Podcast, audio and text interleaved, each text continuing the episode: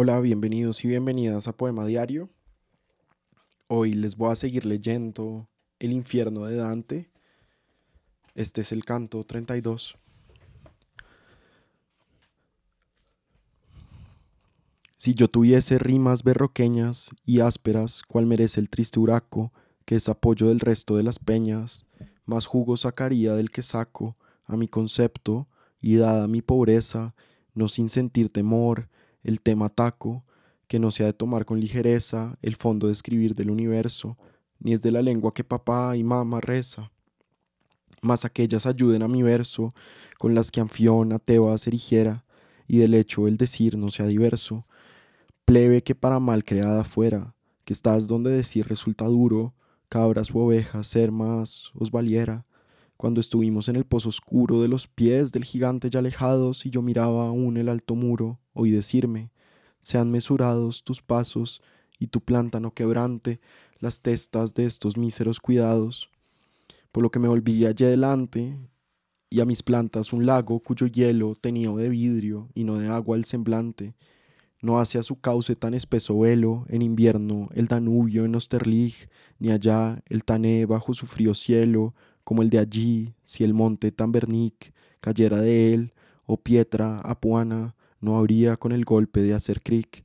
Lo mismo que croando está la rana, con el hocico al aire cuando sueña que se encuentra espigando la villana, lívidos hasta el sitio que no enseña la vergüenza metidos los dolientes, castañeteaban notas de cigüeña. Hacia el hielo inclinábanse sus frentes, con los ojos sus tristes corazones y el frío confirmaban con los dientes. Cuando en torno a mí vi tales visiones, miré a mis pies y vi a dos tan unidos que sus pelos mezclaban los mechones. Decid, los de los pechos adheridos, dije, ¿quién sois? Y el cuello enderezaron, y con los rostros frente al mío erguidos, lágrimas de los ojos derramaron sobre los labios donde, congeladas por el frío que hacía, los cerraron. Nunca fueron dos tablas tan pegadas con grapas, y los dos con ira brava, cual dos chivos se dieron topetadas uno que sin orejas se encontraba por el frío, no alzando el rostro yerto. ¿Por qué miras así? me preguntaba. Por mí será su origen descubierto. El valle do el el cruce inclina, fue de los dos y de su padre Alberto. Los hizo un vientre, toda la caína. Puedes andar y no hallarás quien sea más digno de ser puesto en gelatina, ni aquel a quien Artur la sombra rea y el pecho destrozó de una lanzada, ni Focacha, ni el que ahora me sombrea con la cabeza y no distingo nada, Sásolo Mascheroni fue llamado. Si eres toscano, el comentario enfada, y porque el preguntarte sea excusado, soy camicción de, de Ipazzi, y a Carlino espero para ser justificado. Vi mil rostros de tinte mortecino, por eso siento horror siempre que encuentro alguna alberca helada en mi camino. Mientras nos acercábamos al centro, que a toda gravedad llama y aduna y temblaba del frío eterno dentro, si lo quiso del destino la fortuna, no sé, más, entre testas paseando mi pie le dio con fuerza al rostro de una. ¿Por qué me pisas? me gritó llorando. ¿Por qué molestas si venganza fiera de Monte Asperti no te estás tomando? Y yo, maestro mío, un poco espera, aunque me urjas después, dije a mi guía, que aclarar una duda aquí quisiera. Se detuvo y al otro que seguía blasfemando le dije, ¿Y tú quién fuiste que a los demás reprendes todavía? ¿Quién eres tú que el rostro ajeno heriste? En antenora dijo, y si viviera te haría comprender que te excediste. Yo estoy vivo, y quizás te conviniera, fue mi respuesta, si pretendes fama, que en mi lista tu nombre yo pusiera. Lo contrario deseo, luego exclama, no me fastidies más y al punto vete, que es mala tu lisonja en esta lama.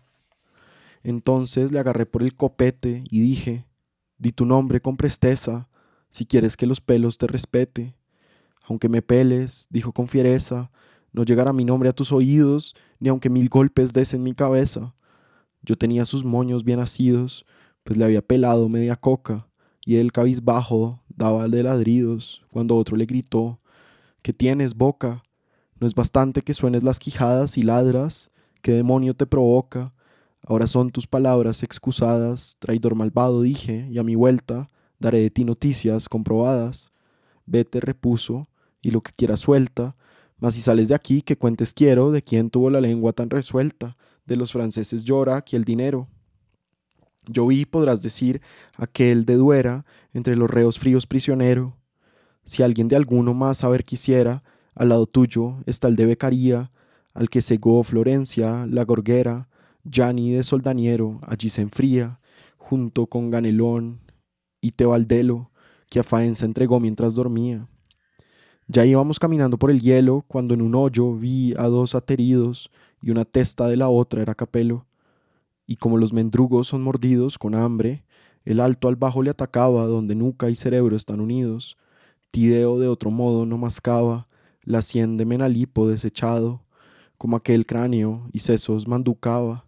Oh tú, que bestial odio y ensañado demuestras al que así te está comiendo, dime el por qué, le dije, de este estado, que si de él con razón te estás doliendo, en el mundo podré yo publicarlo, y si quienes sois, y su delito entiendo, y no se seca aquella con que parlo.